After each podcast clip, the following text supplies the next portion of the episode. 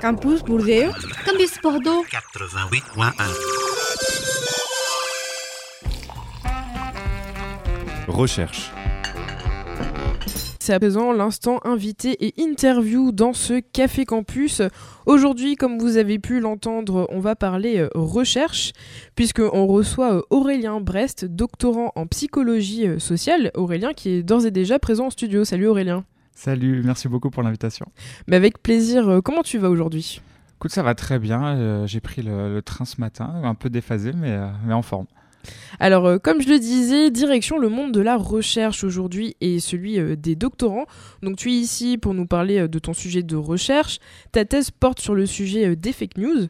Tu t'intéresses notamment aux différents mécanismes qui peuvent conduire les individus à diffuser des fausses informations. Avant de revenir sur tout ça, je te propose qu'on revienne un peu sur ton parcours, Aurélien. Comment t'en es venu à faire cette thèse, justement?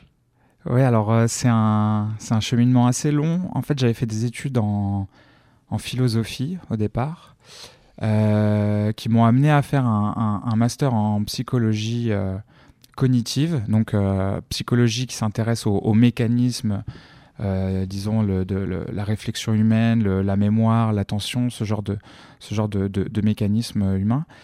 Et, et, en fait, à ce moment-là, je me suis beaucoup intéressé à un aspect qui est finalement très peu discuté, je, trouve, en, France, c'est l'aspect la, psychologique euh, du domaine de la politique, on va dire. Donc tout un domaine de recherche qui, en gros, qui s'appelle la psychologie politique, on va dire, et qui est euh, très développé dans d'autres pays, très peu en France. Il y a, je ne vais pas y revenir, mais il y, a des, raisons historiques pour ça. Et, euh, en fait, je me suis vraiment passionné pour cette question-là. Et très vite, je me suis dit qu'il y avait un sujet qui pouvait euh, me faire rentrer dans, ce domaine-là, et bah, c'était la désinformation, les fake news. Donc j'ai euh, postulé pour un doctorat euh, il y a cinq ans maintenant.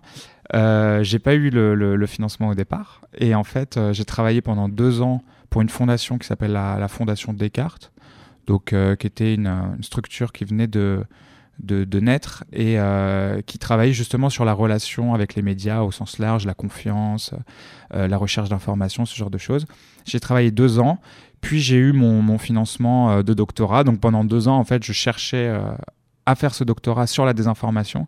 donc mon sujet, il variait un petit peu parce que voilà, j'apprenais des, des, choses. C'est un sujet qui est très, très chaud, quoi.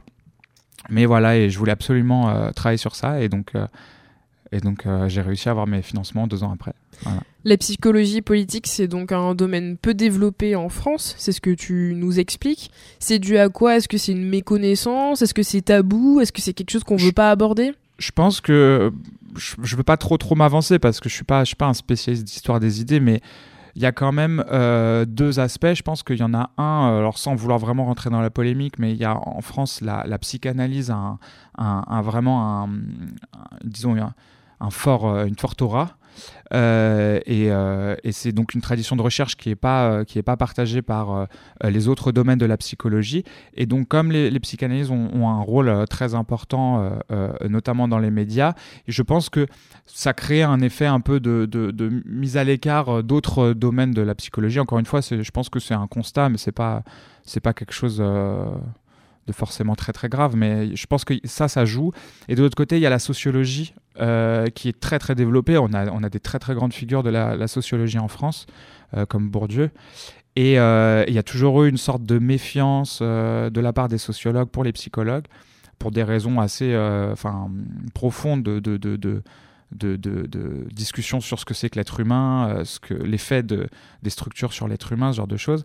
Et ce qui fait que ouais, la psychologie, euh, je pense, a été un peu marginalisée, mais, euh, mais là, il y a un espèce de grand retour en force, notamment avec les sciences cognitives dont on parle énormément en ce moment. Et justement, est-ce que les études de psychologie, c'était un choix évident pour toi? Pourquoi tu t'es orienté vers, vers ces études-là?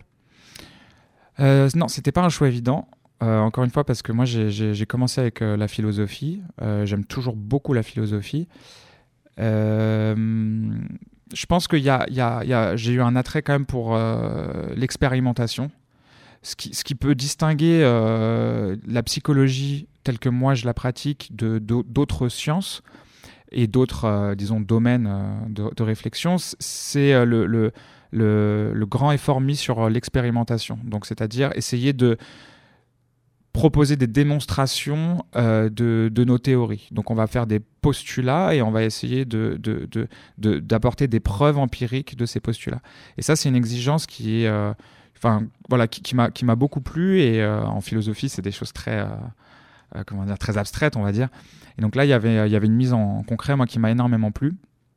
Et puis au-delà de ça, oui, la psychologie, c'est, enfin moi, c'est un domaine qui m'intéresse énormément et qui a un impact sur nos, notamment en philosophie, euh, on commence à s'en rendre compte aussi. Alors, euh, ton sujet de thèse, il s'inscrit dans le domaine de la psychologie euh, sociale. Est-ce que tu peux nous expliquer davantage ce que c'est, notamment le côté social? Le côté social, en gros, la psychologie sociale, c'est s'intéresser aux mécanismes de la psychologie humaine dans un contexte social, c'est-à-dire dans un contexte où on va être en relation avec d'autres individus, où on va être en relation avec des objets qui ont une connotation sociale. Euh, donc on va s'intéresser beaucoup aux, relations euh, qu'on appelle intergroupes. C'est-à-dire qu'il y a des postulats en psychologie sociale, euh, les, êtres humains sont, considérés comme pas des individus isolés, mais comme des individus appartenant à des groupes sociaux. ces groupes sociaux ayant des, structures particulières. Et donc les êtres humains ont des identités sociales, ils s'identifient à des groupes. Et euh, à partant de là, ils vont avoir une, conception du monde, une façon d'être au monde qui est euh, euh, assez fortement influencée par cette identité sociale-là. ça, c'est un des postulats majeurs. Il y, en, a d'autres. Mais voilà, l'idée, c'est d'utiliser l'expérimentation, d'utiliser les ressources de la psychologie pour étudier l'être humain dans un contexte social. Ça se rapproche assez de la sociologie. Tout à fait. Il y a, alors il y a, des grandes euh, discussions pour savoir euh, euh, s'il faut faire des distinctions ou pas. Moi, c'est quelque chose, j'avoue, qui m'intéresse énormément en, ce peut, en, épistémologie, on appelle ça. C'est de, caractériser un peu les spécificités de la psychologie et de la sociologie. plus on avance, plus les, je pense, plus les, distinctions sont floues, parce qu'en fait, il y a des sociologues qui font de la psychologie et des psychologues qui font de la sociologie, je ne sais pas, mais en tout cas qui sont très influencés par des théories en sociologie. Euh, ce qu'on peut dire, c'est que la psychologie va avoir encore une fois cet attrait pour l'expérimentation que partage moins la sociologie. La sociologie va être plutôt descriptive et la psychologie va être plutôt expérimentale. Euh, et ensuite, euh, la sociologie va avoir tendance, mais ce n'est pas toujours le cas, va avoir tendance à, s'intéresser davantage aux, structures et à l'effet des structures sur les êtres humains et la psychologie davantage sur les, mécanismes psychologiques en tant que tels qui vont influencer euh, la société.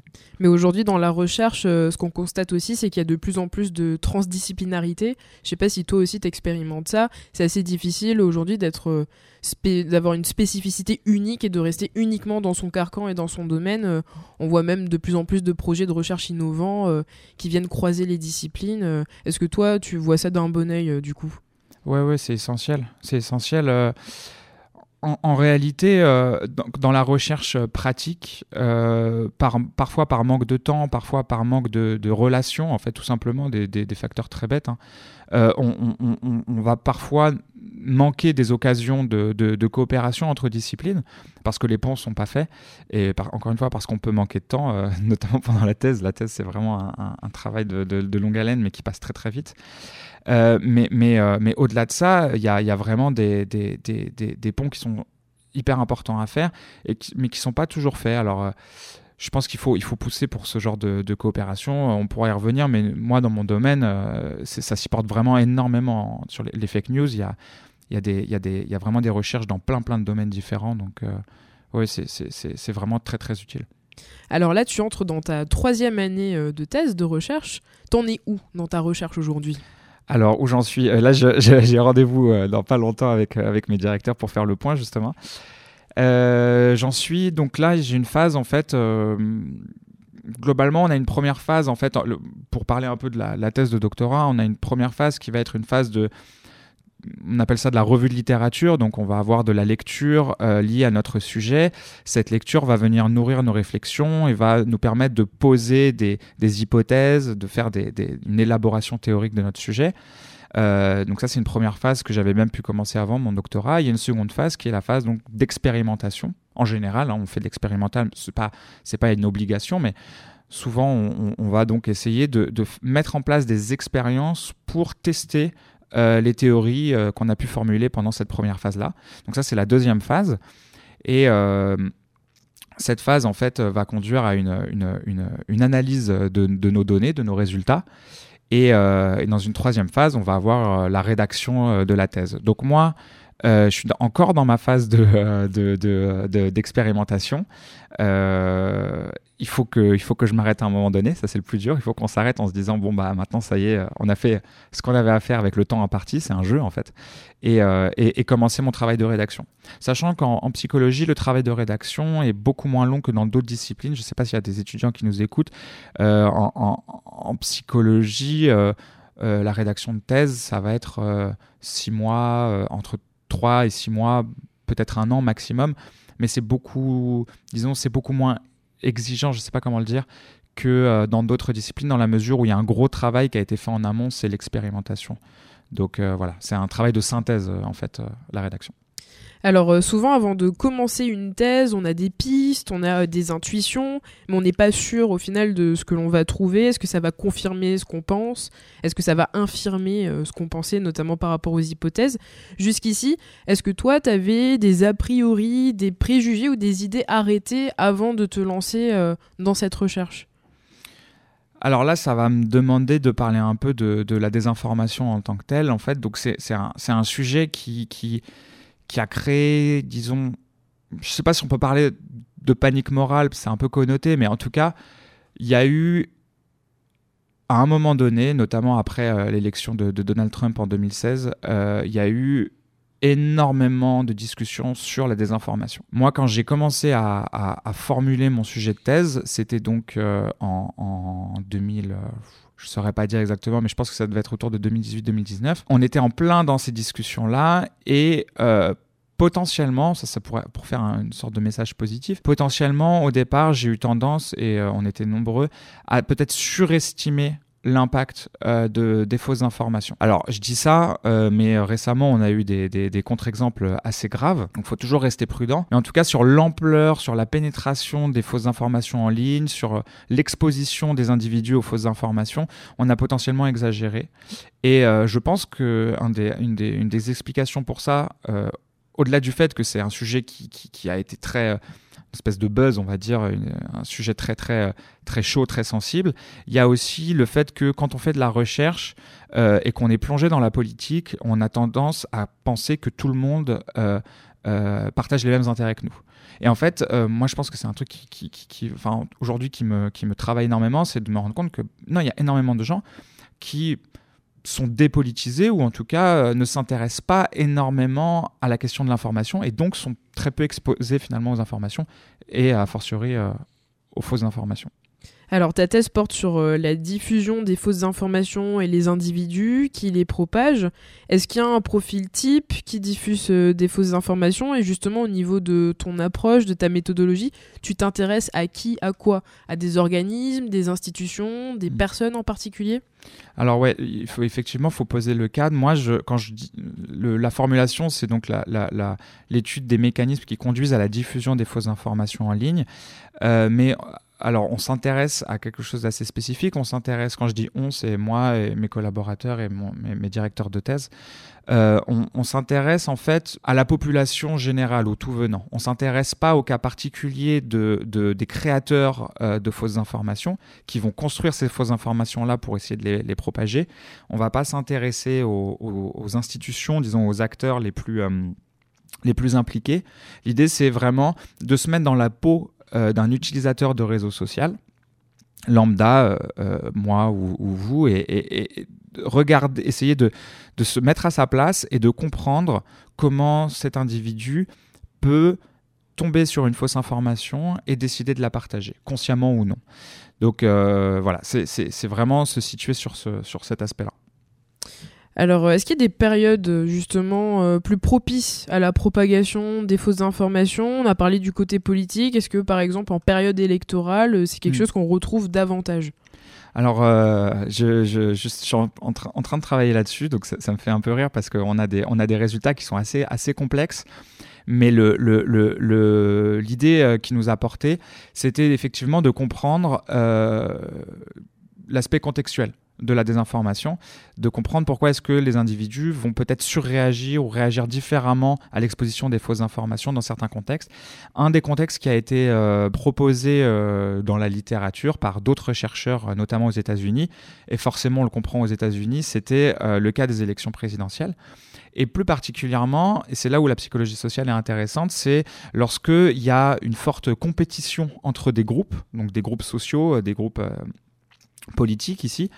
Euh, et lorsque, alors ça c'était une, une, théorie, c'était de dire lorsqu'un groupe social se sent menacé dans ses intérêts, euh, c'est-à-dire que euh, il va avoir l'impression qu'un autre groupe va mettre en danger ses propres objectifs, il va avoir tendance à, à, chercher à se défendre, à se protéger.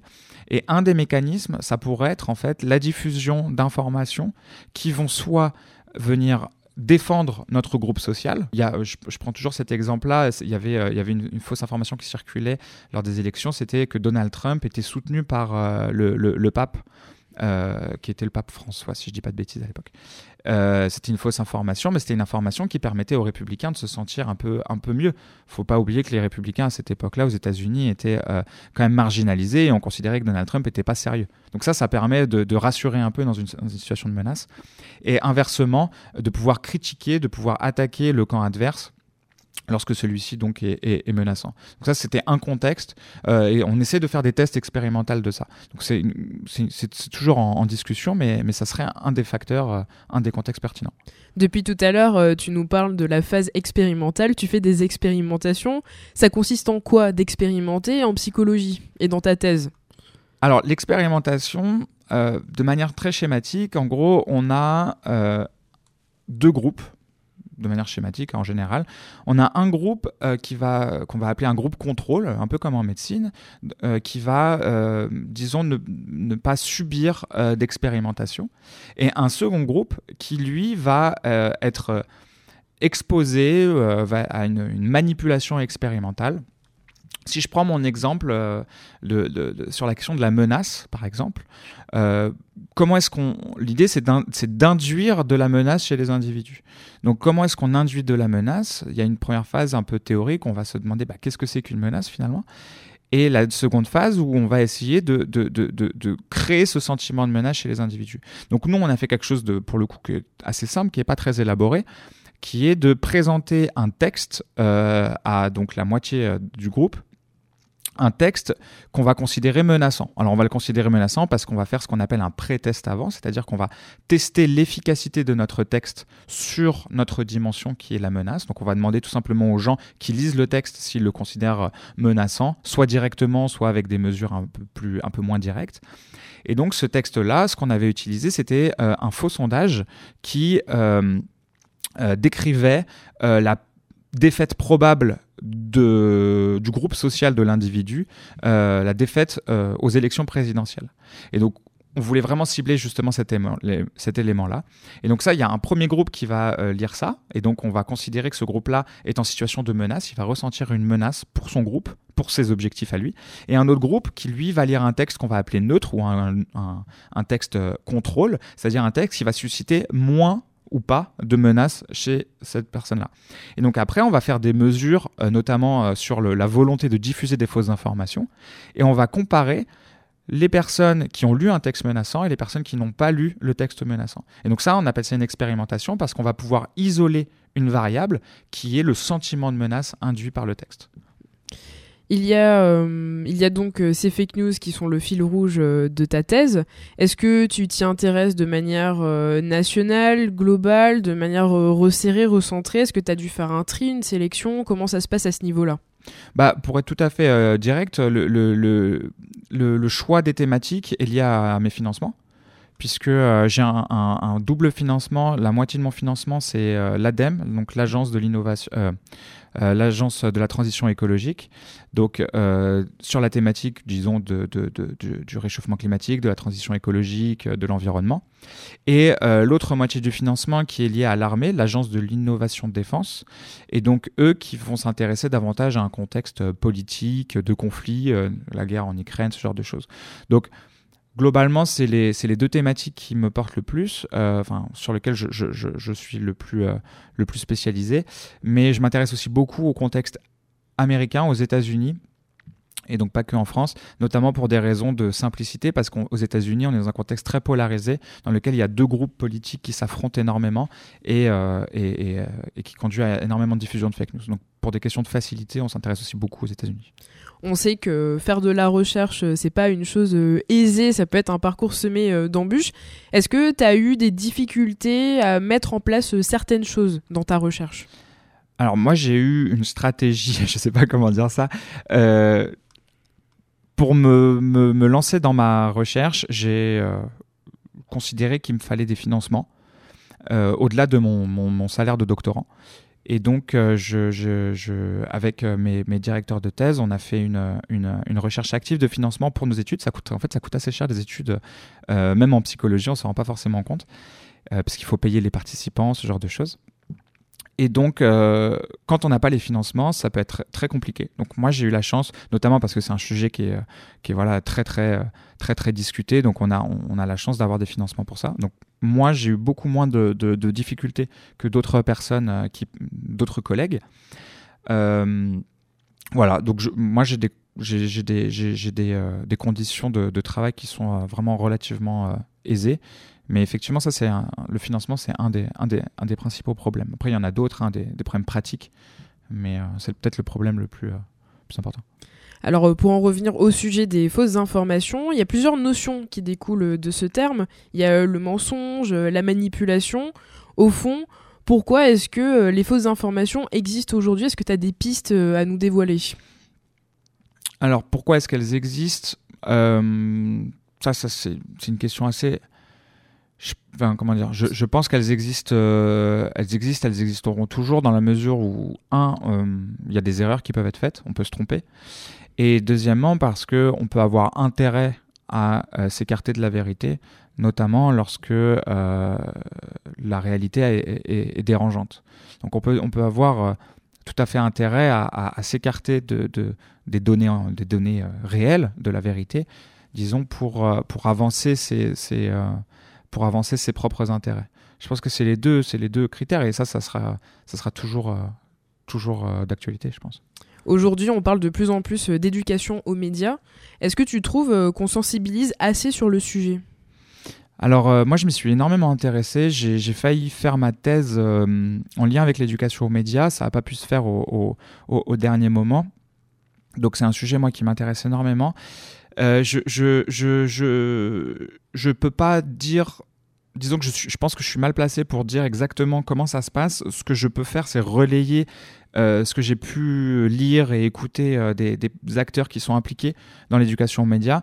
Eux considèrent que l'éducation aux médias, donc notamment chez les plus jeunes, mais pas que, hein, parce qu'on a tendance à focaliser sur, les jeunes, alors qu'en fait l'éducation aux médias, elle serait au moins aussi pertinente pour les adultes et pour les personnes âgées en, priorité même peut-être. D'ailleurs, je, rebondis, euh, tout à l'heure tu me demandais, euh, euh il y a des études qui montrent que la désinformation euh, est notamment le, le, le, le, diffusé par des personnes âgées. Et donc il y a une des hypothèses, c'est qu'ils ne maîtrisent pas les outils des réseaux sociaux, ce genre de choses. Donc l'éducation aux médias, c'est tout à fait, c'est vraiment important il y aurait apparemment des manques de moyens, euh, il n'y aurait pas assez de place pour cette, cette éducation-là, on peut le regretter.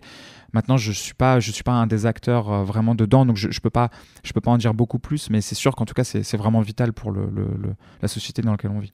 Et en quoi la psychologie euh, peut aider alors à lutter contre les fausses informations?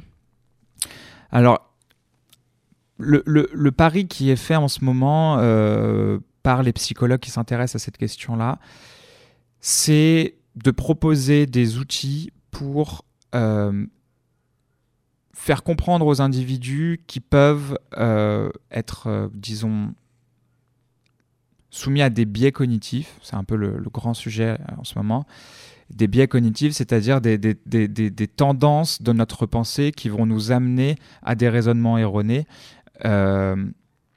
et qui vont nous faire tomber dans la croyance aux, fausses informations. Et donc le pari des, de, de, nombreux psychologues, c'est de d'étudier ces biais cognitifs, ces erreurs euh, de raisonnement, pour essayer de proposer des solutions. Il y a, y a, plusieurs solutions qui sont proposées. Donc quand je dis des solutions, c'est des interventions qui permettraient aux gens d'avoir tendance à moins croire aux fausses informations. Donc, soit en ayant conscience de leur biais cognitif, ça, ça pourrait être une des possibilités, soit, euh, et là c'est un peu plus... Euh, comment dire, en, jouant en fait sur ces biais-là. On peut aussi jouer sur nos propres biais. Alors, euh, je pense que de manière éthique, il faut le faire en conscience, c'est-à-dire qu'il faut qu'on soit conscient qu'on va jouer sur nos biais pour pouvoir promouvoir des, des, des, comportements vertueux. Mais il y a tout à fait cette possibilité-là. Notamment, il y a ce qu'on appelle des nudges. C'est en gros des interventions qui vont, ce qu'on appelle des coups de pouce en français. C'est, on va jouer sur certaines, euh, certains mécanismes de notre pensée pour nous inciter à avoir des comportements davantage vertueux. Donc, je, peux donner peut-être un petit exemple. En, ce moment, il y a quelque chose qui est alors débattu. L'efficacité est débattue, mais c'est un sujet qui est très, euh, très étudié en ce moment, c'est le concept d'inoculation en psychologie. Donc l'inoculation, c'est une métaphore euh, qu'on a tirée en fait de la recherche sur les vaccins. Et donc, euh, la vaccination, on va, euh, on va présenter aux individus une forme euh, affaiblie, atténuée de la maladie pour qu'on se, on se construise des anticorps. en psychologie, on, fait, on fait quelque chose d'un peu similaire. On va présenter aux individus une forme affaiblie, atténuée, on pourrait dire par exemple mal argumentée, de thématiques de désinformation. Donc je sais pas, je peux prendre un exemple, disons par exemple sur le, vaccin du, du, pour le, le Covid-19 on, va, présenter une série d'arguments qui sont des arguments faux, des arguments de désinformation, mais qui sont mal construits, qui sont euh, faibles. Et donc, en fait, l'individu, il va, prendre conscience de la faiblesse de ces arguments et ça va l'aider à construire une résistance à des formes d'argumentation un peu plus fortes qui pourraient être diffusées a posteriori. Donc ça, c'est voilà, le principe de l'inoculation. Euh, c'est quelque chose qui, qui, voilà, qui est débattu. On ne sait pas si ça marche très bien ou pas, mais en tout cas, il y a énormément de recherches là-dessus. Et ça, c'est typiquement des recherches en psychologie. Alors euh, Aurélien, tu es diplômé également en psychologie cognitive et en philosophie euh, des sciences. En quoi ces deux branches de euh, la psychologie te donnent des clés et éclairent ton point de vue en tant que chercheur aujourd'hui?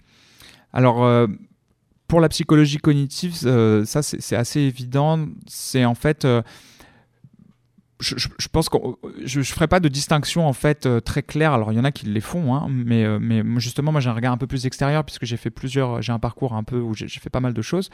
Je ne ferai pas de distinction très forte entre psychologie cognitive et psychologie sociale pour moi, il y, a, des individus euh, qui ont une psychologie, des mécanismes, et qui peuvent être étudiés dans un contexte plus ou moins social. Et donc, en fait, la psychologie cognitive, elle s'intéresse donc aux, mécanismes, l'attention, la mémoire, le raisonnement, et ça, ça peut être appliqué au domaine social, aux relations avec les individus. Donc moi, par exemple, je travaille sur l'attention qu'on porte sur les réseaux sociaux. C'est une question qui est très très très importante, euh, largement débattue. Euh, les gens sont, sont on dit qu'ils sont complètement capturés par euh, les réseaux sociaux. Leur attention est focalisée dessus. ça, c'est des, on va on va s'intéresser aux mécanismes attentionnels via la, la psychologie cognitive. Et la philosophie des sciences, c'est, là, c'est quelque chose d'un peu plus, euh, un peu plus, comment je pourrais le dire, méta, c'est-à-dire en dehors de, de, en dehors de ma pratique de la psychologie, j'essaye d'avoir une réflexion toujours, j'essaie souvent de, de, prendre du recul sur ma recherche, de pas trop me laisser absorber par ma recherche et de la recontextualiser. Notamment, par exemple, c'est ce, recul-là de se dire, bon, moi, je suis complètement rivé sur les fausses informations, mais ne pas perdre euh, de vue que euh, ça touche euh, peut-être une minorité d'individus finalement. donc, la, philosophie, ça, donne des outils conceptuels, notamment de raisonnement logique, qui vont nous permettre en fait d'avoir un regard un peu plus sévère, on va dire, autocritique sur notre propre recherche. Ça, c'est très intéressant, je trouve. Alors pour continuer à discuter de la psychologie, elle se situe dans le champ des sciences humaines. Souvent on associe les sciences humaines aux sciences molles, c'est un terme qui est pas très joli, euh, qui est assez péjoratif d'ailleurs, et euh, à quelque chose qui apparaît plus inexact que les sciences dures, comme si c'était flou. Bon alors les mentalités euh, changent quand même, les choses, les choses évoluent, mais est-ce que toi tu as déjà ressenti une incompréhension ou même peut-être du mépris envers ta discipline ou au contraire pas du tout?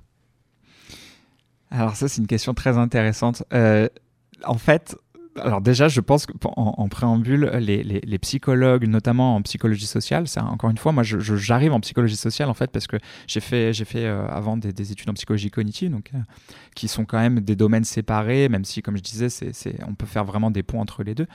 en psychologie sociale, il y a une très grande remise en question en fait des chercheurs. Euh, alors je, je, je, vais pas je vais pas trop trop digresser, mais mais il y a, y a eu il y a eu une crise de qu'on appelle de crise de la réplication, c'est-à-dire qu'en psychologie sociale, mais alors ça touche énormément d'autres domaines, mais en psychologie sociale on s'est énormément on a énormément réfléchi sur cette question-là. Les principaux enfin des résultats très importants en psychologie sociale euh, qui ont été euh, proposés dans les années 50, 60, 70, 80, voire même 90, euh, n'étaient plus répliqués en laboratoire. C'est-à-dire qu'on ne retrouvait pas les résultats. Et ça, ça a poussé les, psychologues à une crise existentielle un peu. Aujourd'hui, on se relève, on a, on a des on essaie de, mettre en place des outils. Mais donc là, je pense que le, regard le plus, peut-être le plus, le plus dur, c'est les psychologues envers eux-mêmes en fait. Euh, maintenant, sur, sur la distinction entre sciences molles et sciences dures, moi je, pense quand même que euh, en termes d'outils, de, de, il euh, n'y a pas de différence. C'est-à-dire que la psychologie expérimentale fait de l'expérimentation de manière aussi rigoureuse que ce qu'on peut faire en médecine ou ce genre de choses. En tout cas, elle, a des critères, des standards qui euh, euh, les font aller vers ça. Et euh, pour ceux qui ont, cette appétence-là, il y a de la modélisation mathématique qui peut être plus ou moins poussée. Évidemment, en psychologie, on n'a pas forcément le, bagage mathématique que peuvent avoir les physiciens ou les économistes, par exemple. Mais, euh, mais pour ceux qui l'ont, euh, il y a de l'élaboration mathématique, des modèles mathématiques qui sont tout à fait formels. En revanche, je pense que euh, effectivement, science molle, c'est très péjoratif. Par contre, il ne faut pas oublier que les êtres humains sont quand même des, des, des, des êtres vivants d'une complexité qui sont tellement complexes que est, il est effectivement très difficile de prédire les comportements humains. Et donc, en ce sens, il faut effectivement être assez modeste et, et, et, et reconnaître que on, on, on, bute parfois face à des comportements qu'on n'arrive pas à expliquer parce qu'on est, on est face à une des, des euh, un des organismes les plus complexes euh, qui, qui, soit. Donc il faut, faut, il faut rester modeste là-dessus. Avant de terminer cette interview, j'ai une question pour toi un peu plus peut-être euh, personnelle. Est-ce qu'être formé en psychologie, ça t'aide dans ta vie quotidienne? Est-ce que tu es plus à même de faire ton autocritique, de t'analyser? Est-ce que tu vois des biais partout Comment ça se passe à ce niveau-là? Je, je, pense. Je pense que ça aide, honnêtement, ouais. ouais. Je pense que ça aide. Moi, je, m'intéresse beaucoup euh, aux, émotions. On, en parlait euh, tout à l'heure. Euh, moi, je m'intéresse pas mal à la colère et à, la peur. Et je pense qu'effectivement, parfois, je me rends compte de mes émotions et je, vais essayer de les déconstruire. Alors ça va pas forcément me faire baisser mon niveau euh, de, colère ou mon niveau de peur, mais en revanche, je, pense que j'ai une meilleure compréhension de ce qui se passe en moi. Notamment, il y a, des théories euh, sur les émotions qui sont très intéressantes en psychologie, qui, qui considèrent que les émotions naissent d'une interprétation du lien entre nous et l'environnement. Et ça, euh, moi, je m'en rends compte parfois. Un truc tout bête, c'est quand j'ai faim, je vais avoir tendance à être plus agressif. Et ça, c'est drôle, quand on s'en rend compte, ça nous donne un regard quand même assez différent sur nous-mêmes. Donc ouais, je pense que vraiment on peut, euh, on, peut se servir de nos connaissances euh, pour, euh, pour, pour, pour mieux se comprendre. Et que souhaites-tu faire après ta thèse? Est-ce que tu souhaites continuer à faire de la recherche je, Pour l'instant, j'aimerais je, continuer la recherche. J'aimerais faire un post-doctorat. Euh, donc euh, après la thèse, on a une phase en général où on va continuer, on fait des mini-thèses en fait, c'est ce qu'on appelle les post-doctorats. Donc c'est de la recherche assez intensive euh, pendant un, deux ou trois ans, ce qui nous permet de construire un, bagage suffisant pour ensuite postuler à un poste de, maître de conférence à l'université. Donc là, on, on, acquiert un statut de, fonctionnaire, on devient chercheur, disons à temps plein euh, associé à, l'université. Donc ça, ça, serait une des, une des possibilités. Maintenant, c'est un parcours qui est extrêmement complexe, euh, voilà, semé d'embûches. mais, mais, mais pour l'instant, j'ai envie de faire ça. Mais, mais je, je, voilà, je me laisse des portes quand même.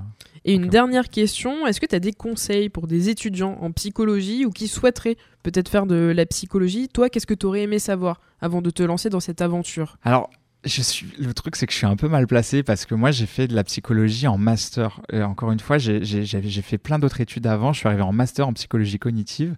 J'avais pas fait de licence. J'y connaissais pas grand chose je saurais pas euh, mais justement il n'y a pas qu'un parcours prédéfini non euh, c'est ça. alors pour le coup euh, faut, faut pas être inhibé. Faut pas enfin faut pas se mettre des, des, des, bâtons dans les roues. Faut, faut y aller. Faut si on est passionné il faut il faut il faut tenter le truc. Je pense que oui la, la, la ne pas faire ça comme un, comme un métier, euh, comme un autre. Il faut, je pense qu'il faut quand même une, une certaine. euh, il faut être curieux quand même. Je pense que c'est vraiment le- le- le- l'important, c'est d'être quand même curieux. Radio Campus Bordeaux. Radio Campus Bordeaux 88.1. Sheta Sheta Yima. Eh bien, on arrive déjà au terme de cette interview. Aurélien Brest, merci beaucoup.